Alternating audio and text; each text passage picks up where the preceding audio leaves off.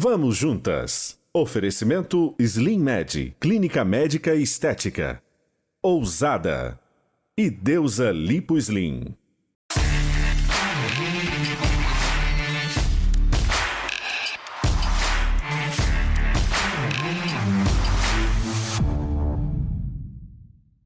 Nesta semana estamos falando sobre pausa, a importância das pausas na nossa vida. Tanto aquelas pequenas paradas no nosso dia a dia para descansar a mente, quanto aquelas pausas maiores para reavaliar o rumo da nossa vida. Se você perdeu os programas, é só assistir no nosso canal no YouTube.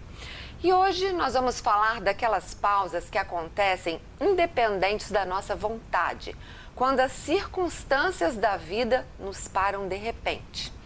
Há cinco anos, quando eu saí da TV, onde eu trabalhei por quase 25 anos, um amigo médico, Dr. João Evangelista, me enviou um bilhete com a frase. Foi a primeira vez que eu tinha, que eu escutei essa frase, né? Pausa também é música. O Dr. João é um pianista maravilhoso. Eu também sou formada em piano, né? E quando eu li essa frase, na mesma hora eu visualizei a partituras com as suas notas e pausas, formando belas harmonias. E pensei, é verdade, pausa também é música. Então calma, a música não acabou. Esse é apenas um tempo necessário para tornar a sinfonia mais harmônica e bela. Hoje eu vejo que aquela pausa foi a melhor coisa que me aconteceu. Eu saí da zona de conforto, me reinventei, me libertei, me encontrei e vivo uma vida muito mais significativa e feliz.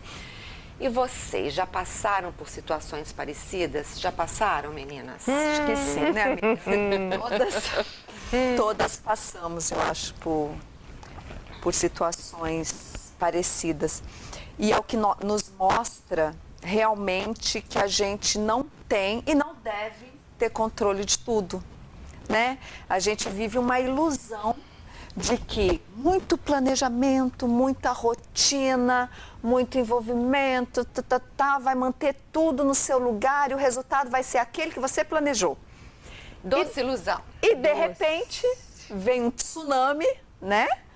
E te tira do eixo e te mostra que não, né? Que você não parou naquele momento, agora você vai ter que parar. Então, essa, acho que todo mundo já pois já é. enfrentou esses momentos. Eu né, tive amiga? eu tive uma experiência muito interessante.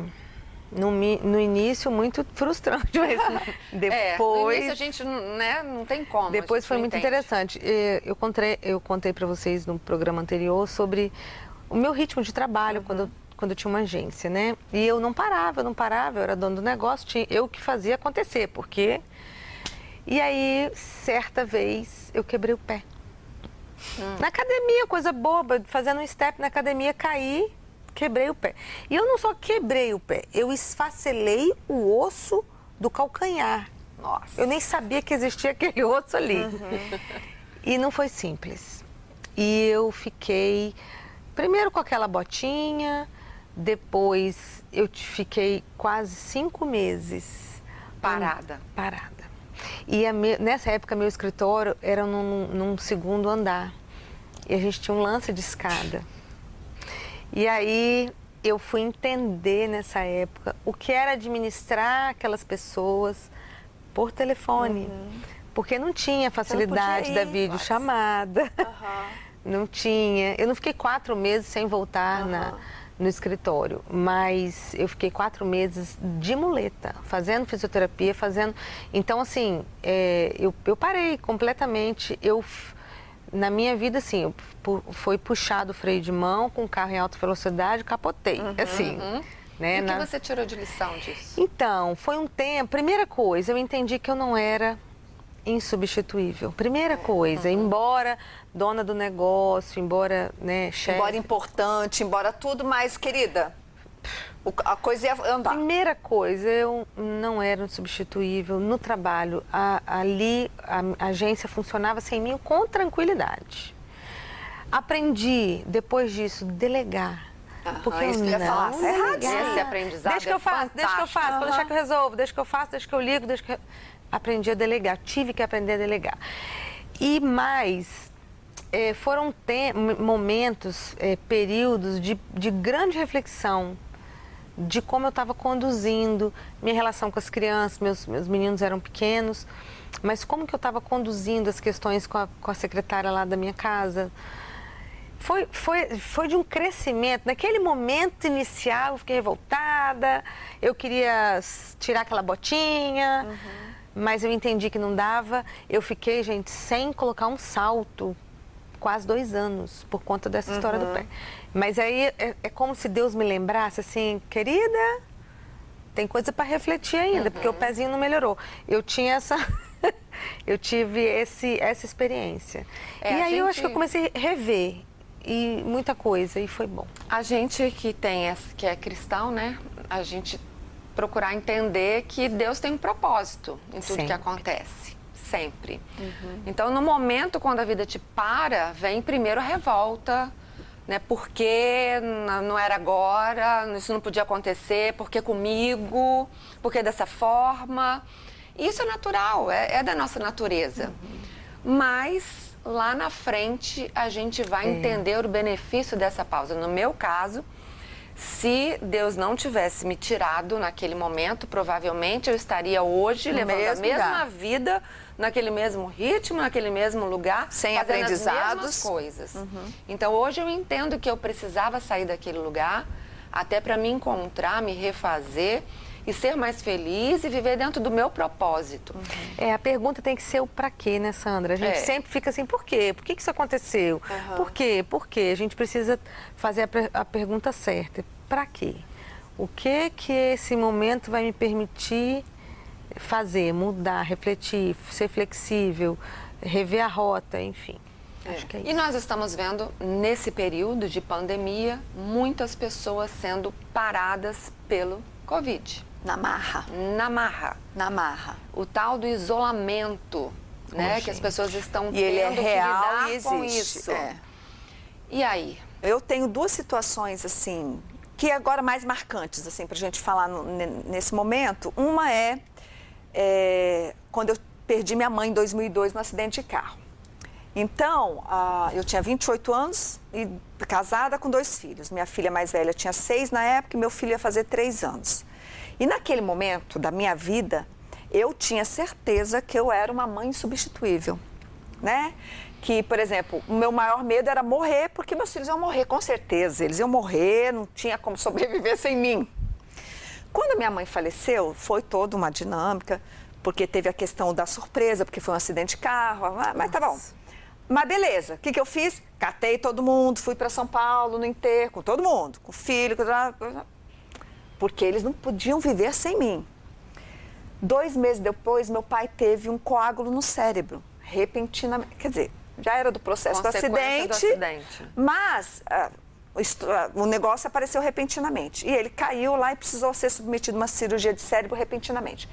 Eu tive que ir para São Paulo sozinha sem meus filhos. Não dá para eu ficar carregando o menino no meio de uma.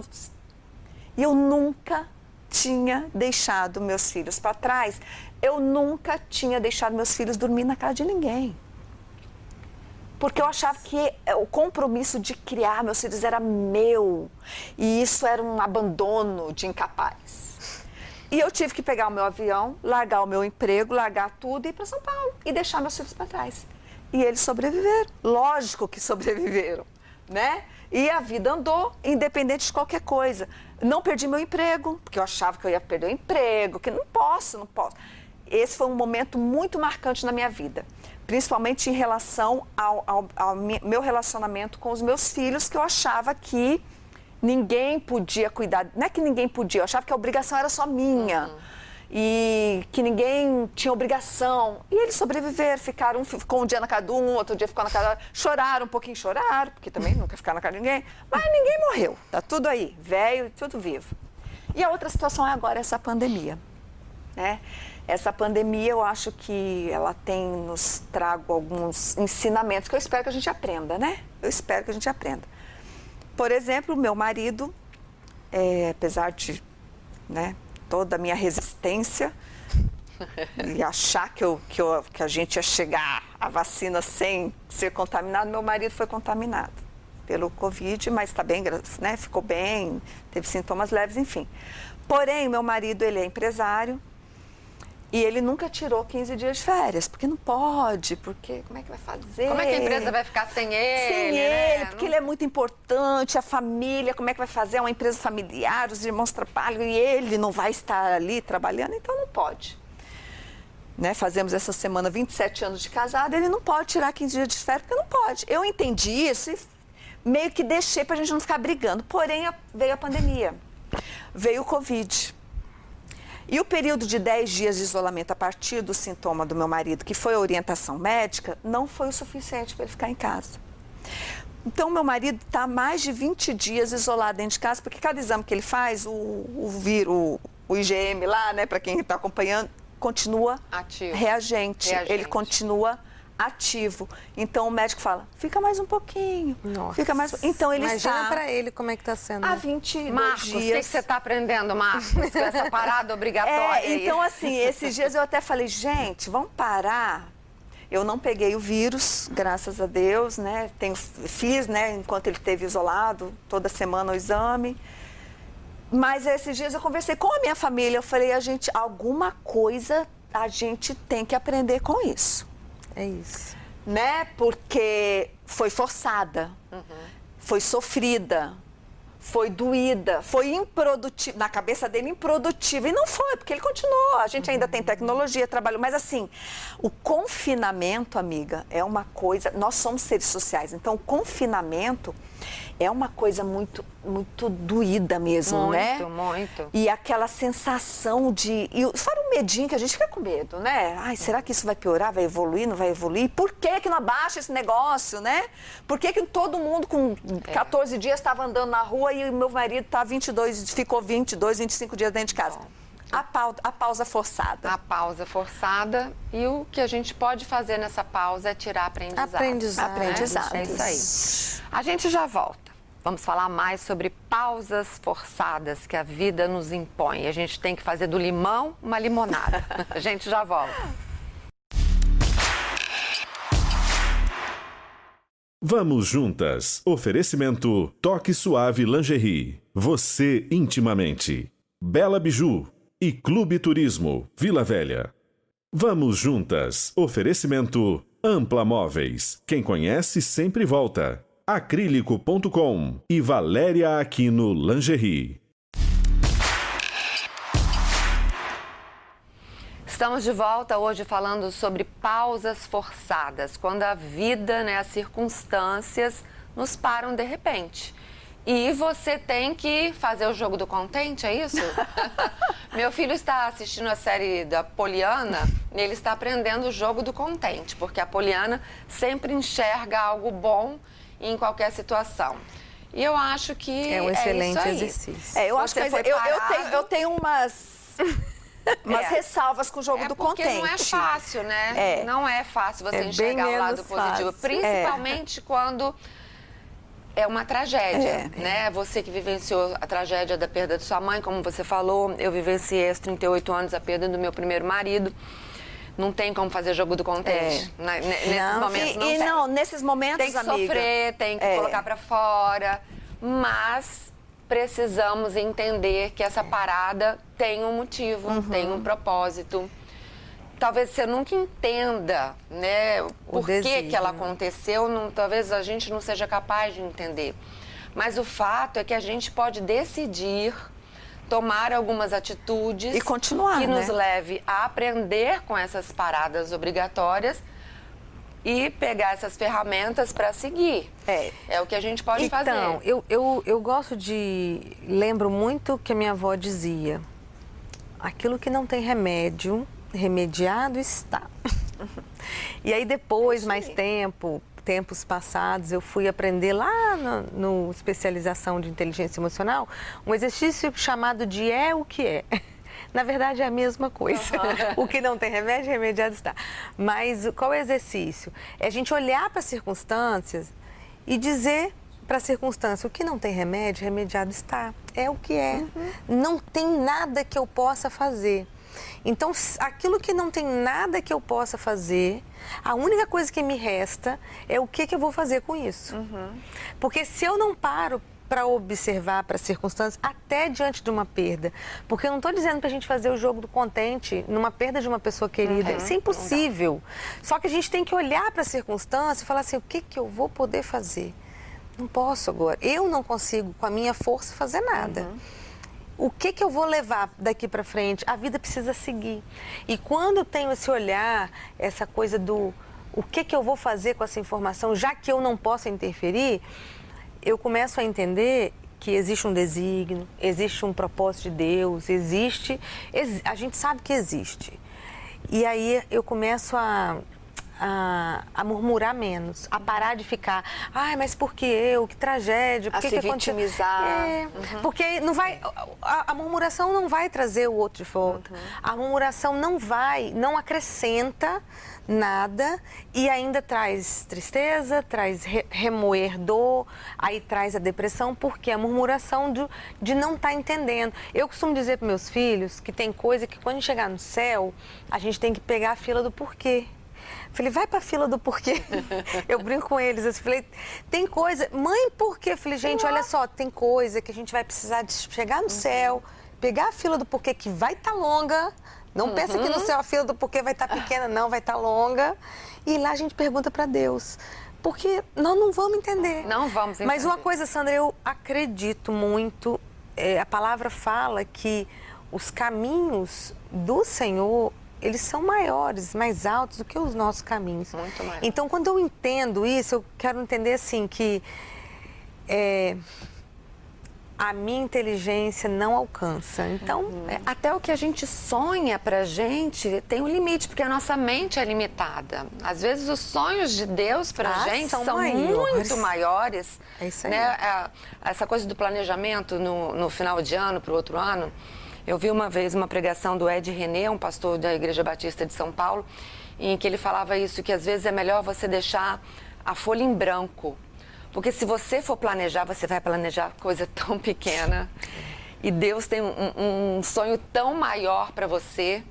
E eu achei aquilo muito bacana, que foi o que aconteceu na minha vida. Eu jamais imaginaria né, onde eu estaria hoje.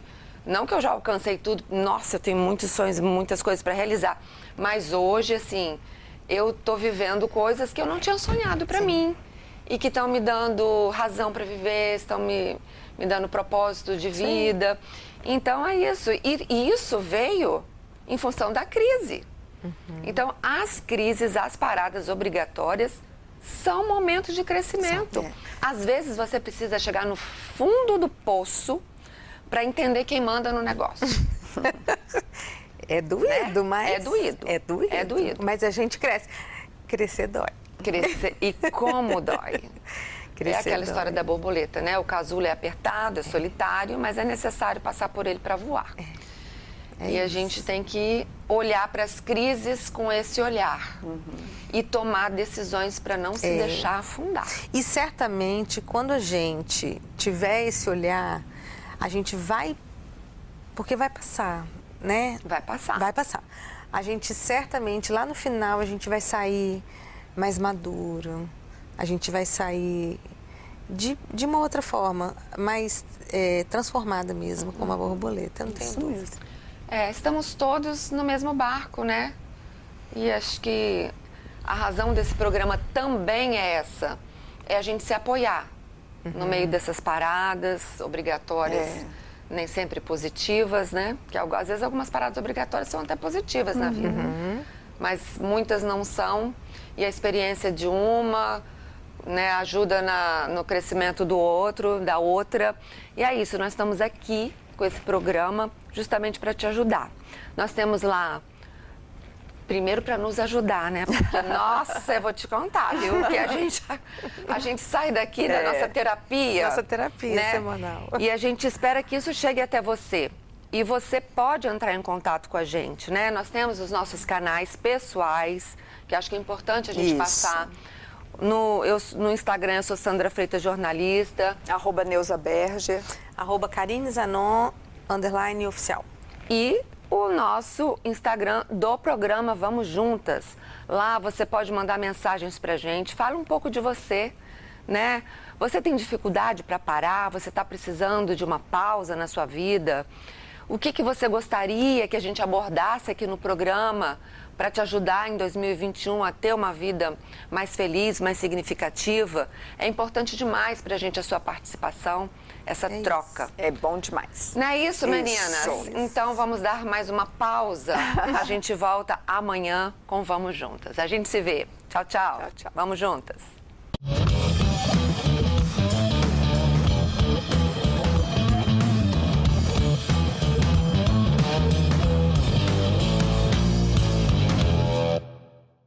Vamos juntas. Oferecimento: Leão Marinho Educação Infantil e Grupo WK.